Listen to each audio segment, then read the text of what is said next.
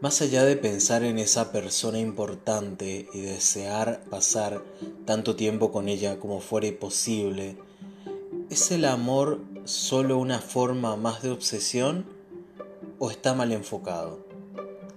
Soy el licenciado Nicolás Palomino, psicólogo clínico y consejero en sexología, y este es el decimoquinto capítulo de la cuarta temporada de Sin Diván, el único podcast de psicología que puedes escuchar desde tu zona de confort. Hoy, amor versus obsesión. Pónganse cómodos, preparen algo para comer, para tomar y comenzamos. Desde que el ser humano existe, desde antes de inventar sistemas complejos de lenguaje, la noción de amor existe. Pero no existe un consenso específico sobre lo que sea, a no ser que nos conformemos con las definiciones de las distintas ramas de estudio sobre las que nos enfoquemos. Para los efectos de este programa nos basaremos en comparar un amor sano con un amor obsesivo si es que dicho concepto es válido, aunque te adelanto, no lo es. Para hablar de amor sano, podemos basarnos en resultados de diferentes estudios sobre relaciones funcionales e ideales, desde los que abarcan aquellos aspectos que la gente considera que conforman a una relación sana, así como aquellos donde se recopilan actitudes que favorecen a una relación de pareja en contraposición con las que la deterioran. Todos estos estudios vienen gestándose desde los años 70 básicamente con la liberación sexual, también conocida como una corriente muy eh, que tuvo un apogeo en esa época, así como también se podía hablar de amor y de relaciones de pareja con un poco más de apertura, con una forma un poco menos tradicionalista, también que desafiara los conceptos de la época, donde sí hay muchos conceptos de renuncia total, de, por ejemplo, también que mi pareja tiene decisiones por sobre mí, etcétera y que yo también podría tener decisiones por sobre las de mi pareja. Esto es un paréntesis muy importante de destacar. Aún así, podríamos resumir en puntos lo que es considerado un amor sano. Podemos partir con el respeto, que creo que esto no le sorprendería a nadie, pero cuando hablamos de respeto no estamos refiriéndonos netamente a hablarnos con palabras lindas o a escribirnos como si o a hablarnos como si estuviéramos escribiendo un correo a, a, una institución. Me dirijo a usted solemnemente con el objetivo de no, no, no, nada que nada de eso. Eh, estamos hablando de el hecho de poder respetar la integridad de mi pareja, respetar las decisiones de mi pareja, sus ideas, sus puntos de vista, poder consensuar, poder tenerlos en cuenta cada vez que vamos a hablar, poder también siempre tener en cuenta lo que esa persona puede llegar a querer hacer y si de repente en ese plan también estamos nosotros cómo podemos potenciarlo, ¿sí? Todo esto es muy grande para explicarlo en un solo punto, pero el respeto es básicamente en grandes, a grandes rasgos esto. La confianza, cosa que todos podemos decir eh, a secas, yo confío en mi pareja. ¿sí? ¿Cuántas veces escuchamos esto? Pero al final revisan el celular. Mira, confiar es confiar, ¿sí? No es confío hasta que, bueno, ¿sí? ¿Se entiende? Si yo confío en mi pareja, no estaría pendiente de ciertas cosas que hace o deja de hacer. Claro que me pueden llamar la atención y eso yo lo puedo hablar sin ningún problema, porque existe confianza. Pero el hecho de, por ejemplo, seguir a tu pareja, estar, querer estar siempre pendiente de lo que está haciendo o no, no hablaría de confianza. Por más que vos digas que sí, que confías en tu pareja ciegamente, de que sabes que no te va a hacer nada, pero dormís con un ojo abierto. La honestidad. Honestidad es tan importante porque si tu pareja te ama de verdad, aceptaría lo que vos le tengas que decir. Por más vergonzoso que te resulte, por más doloroso que te pueda resultar incluso confesar algo o contar algo que a vos no te enorgullece para nada, la honestidad es muy importante. ¿Cómo podemos amar a alguien a quien conocemos a medias? ¿Cómo podemos dejarnos amar si es que no estamos siendo totalmente francos en todo? ¿Sí? Esto es muy importante, porque la, honestidad o ciertos grises o ciertos lados oscuros que podemos tener muchas veces se ocultan en las primeras etapas de la pareja, principalmente en la del cortejo, como le suelen llamar muchos, ¿verdad? Entonces, una honestidad es muy importante para poder desarrollar una, un amor sano. Por otro lado, el reconocimiento de la individualidad y la libertad de tu pareja, de ambos como pareja. Yo amo a una persona que no soy yo.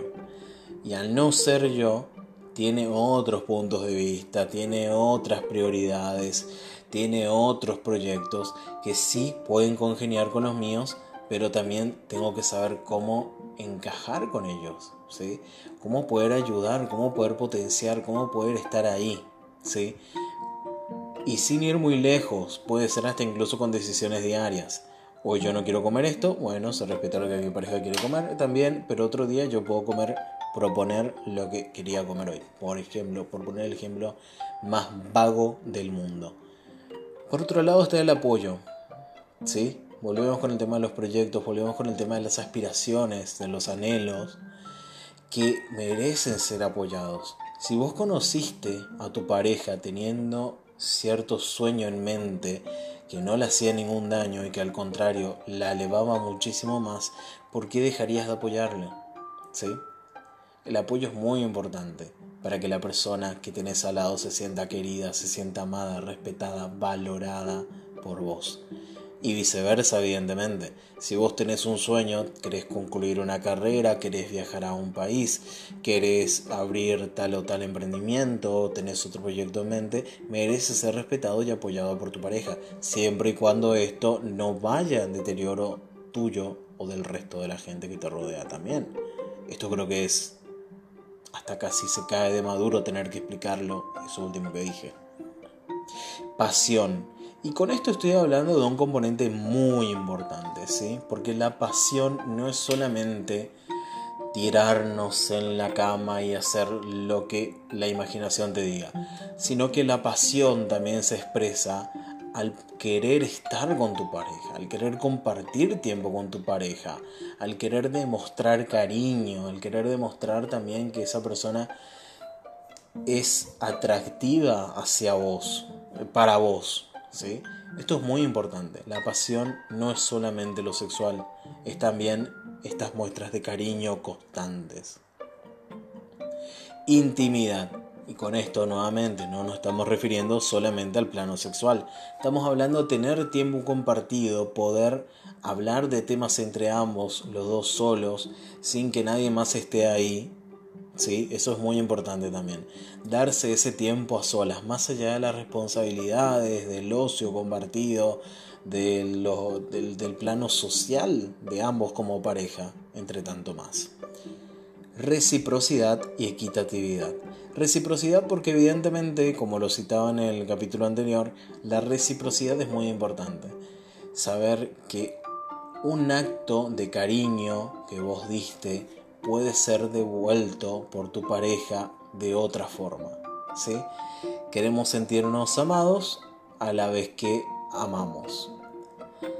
Y por último, el compromiso. Y esto quizás no se adecua a todo tipo de relaciones de pareja, porque acá también evidentemente tenemos que considerar las de tipo un poco más sexual, ¿verdad?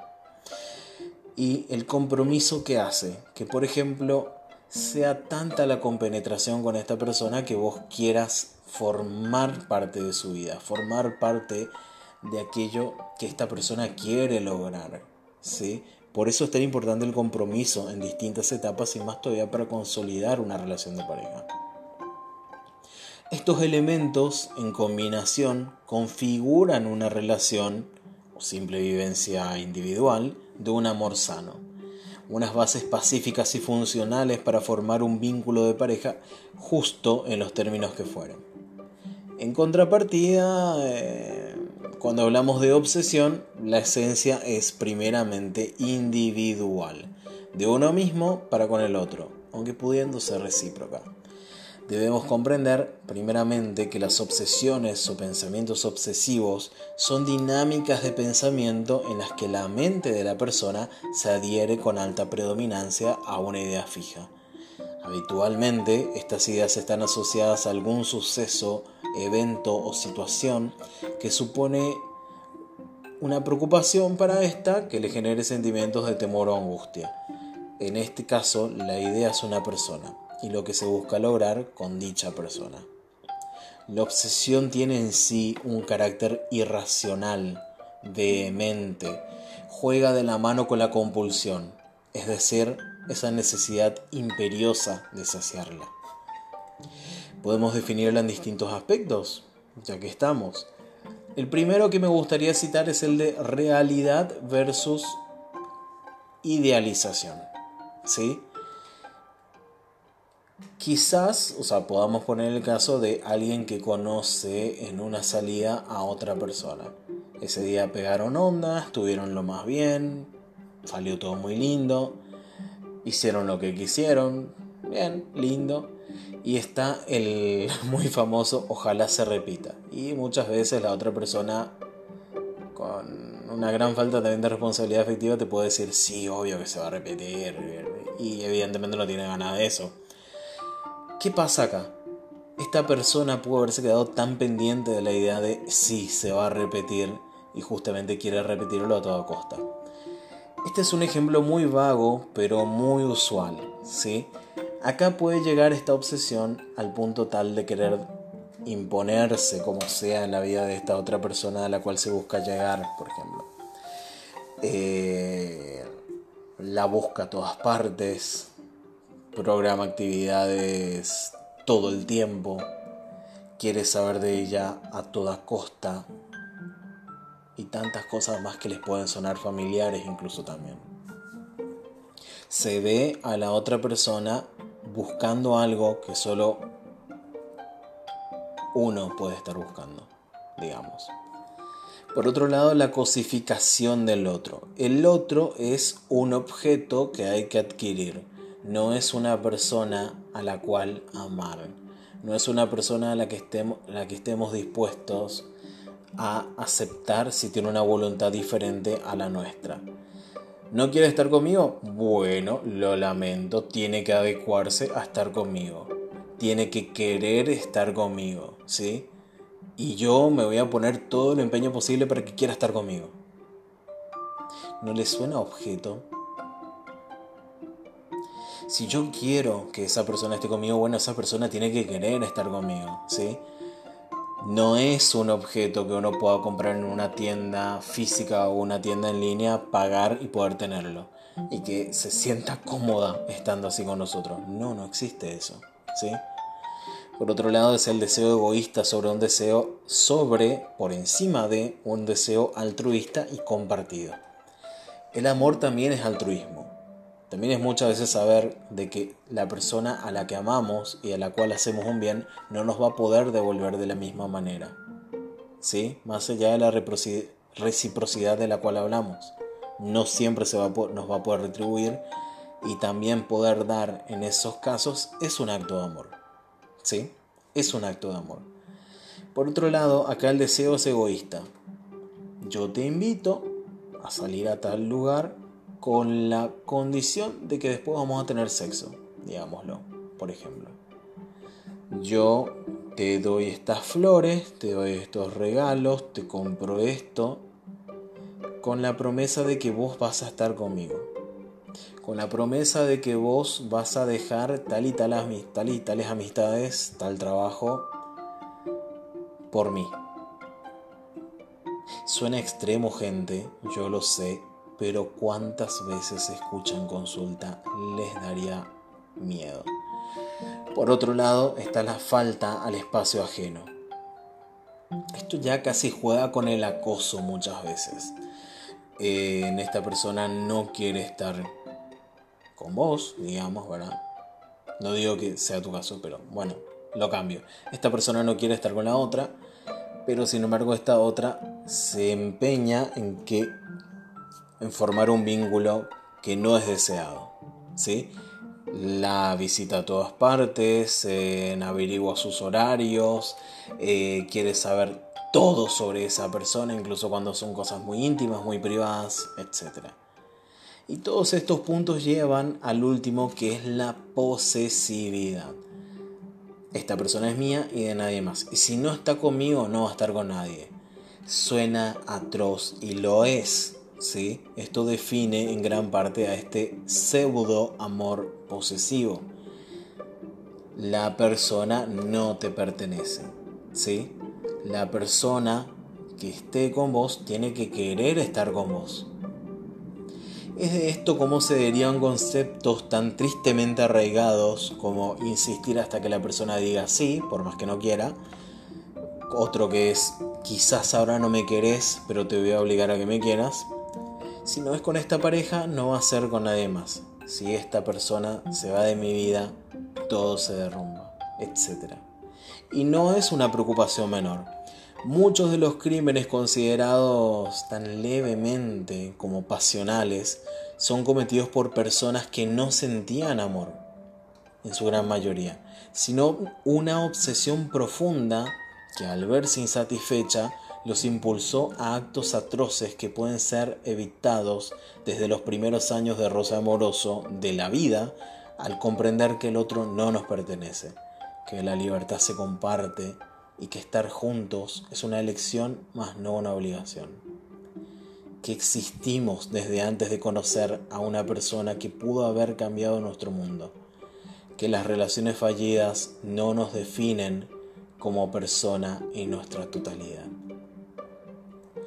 Soy el licenciado Nicolás Palomino, psicólogo clínico, y este fue el décimo quinto capítulo de la cuarta temporada de Cindy Van, el único podcast de psicología que puedes escuchar desde tu zona de confort. Soy un gran fan de las relaciones sanas de mis consultantes y también para todos ustedes quiero decirles, quiero darles muchísimas gracias por apoyar esta idea de este febrero de amor, que tratamos tantos temas de amor, de pareja o en lo, individual también que tuvo muy buenos números de audiencia y de verdad les agradezco a todos los que comparten, a los que recomiendan, a los que escuchan haciendo lo que sea que estén haciendo durante el día. Me encanta, amo este panorama, de verdad. Es un abrazo al alma, con eso les digo todo. Eh, me siguen en Instagram como arroba psicopalomino, donde el 28, el martes 28 de febrero, este mes, a las 19 y 30, vamos a estar en vivo hablando sobre cómo combatir los celos, las inseguridades en mi relación de pareja. Tema elegido por votación para cerrar este mes del amor. Los espero a todos, va a ser en vivo, espero que lo puedan disfrutar y que me saluden desde donde sea que estén escuchando este podcast. Soy licenciado Nicolás Palomino, nos estamos escuchando nuevamente muy pronto.